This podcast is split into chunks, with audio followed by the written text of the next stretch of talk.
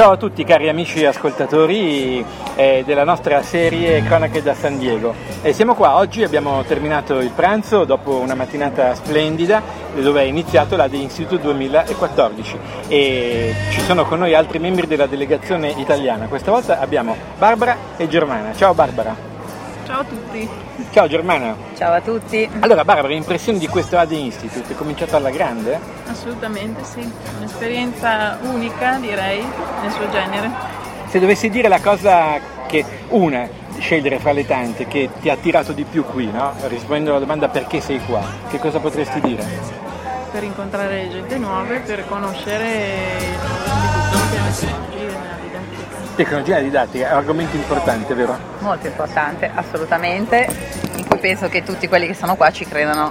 Sì, ma a Germania facciamo una, una, domanda un po' bastarda, tra virgolette, ma scusa, meglio, sono, sono più importanti i contenuti o tecnologia? Bella domanda, tutti e due. Tutti e due. Cosa ne pensi? Abbiamo Rosa, Rosa che passava di qua, fermati, fermati, saluta il pubblico. Ciao a tutti. Contenuti o tecnologia? Eh, Entrambi, entrambi i contenuti supportati dalla tecnologia, senz'altro. Oggi abbiamo avuto un ospite d'eccezione, è venuto a parlare eh, a noi, ai 400 convocati, uno dei più grandi scienziati di fama internazionale, biologo, naturalista, eh, Ed Wallis, che ha pubblicato il, tutta la collana di, eh, di, Life on Earth che è gratuita su iTunes. Un'impressione al volo? Cosa ci dite?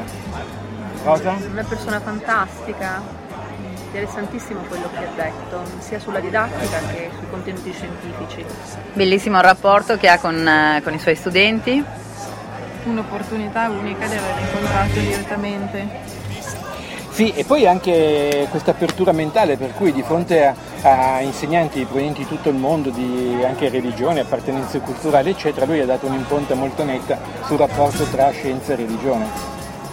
Assolutamente. Non è una cosa tanto comune eh, sentire una conferenza di questo genere.